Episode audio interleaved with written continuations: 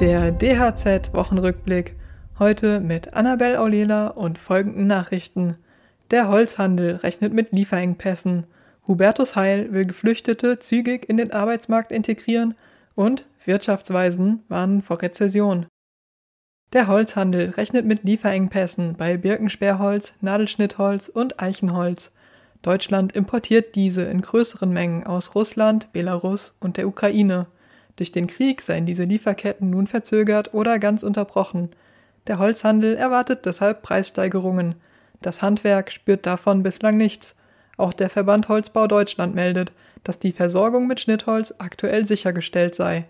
Angesichts der düsteren Prognosen des Holzhandels werden Warnungen vor Panikmache und Hamsterkäufen laut.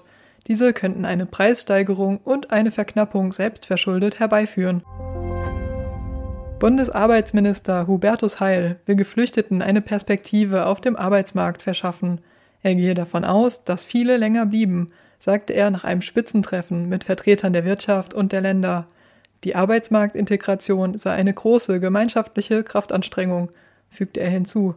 Deshalb gehe es jetzt darum, Kinderbetreuung, Sprachkurse und die schnelle Anerkennung von Berufsabschlüssen zu organisieren. Handwerkspräsident Hans-Peter Wollseifer betonte, dass das Handwerk wie bei früheren Flüchtlingskrisen bereitstehe.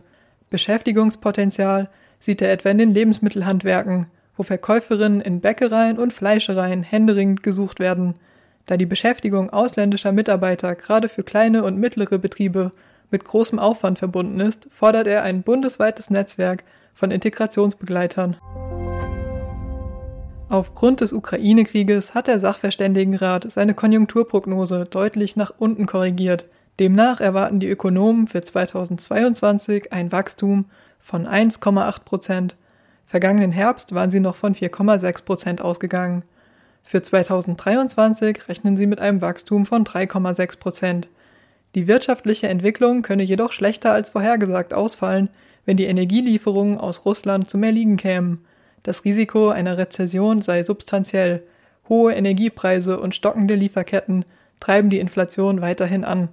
Die Wirtschaftsweisen erwarten eine Inflationsrate von 6,1 Prozent. Für 2023 sagten sie 3,4 Prozent voraus. Laut dem IFO-Institut planen immer mehr Unternehmen, ihre Preise in den kommenden drei Monaten zu erhöhen. Weitere Nachrichten für das Handwerk sowie praktische Hilfen für Unternehmer finden Sie immer auf dhz.net oder in unserem kostenlosen Newsletter.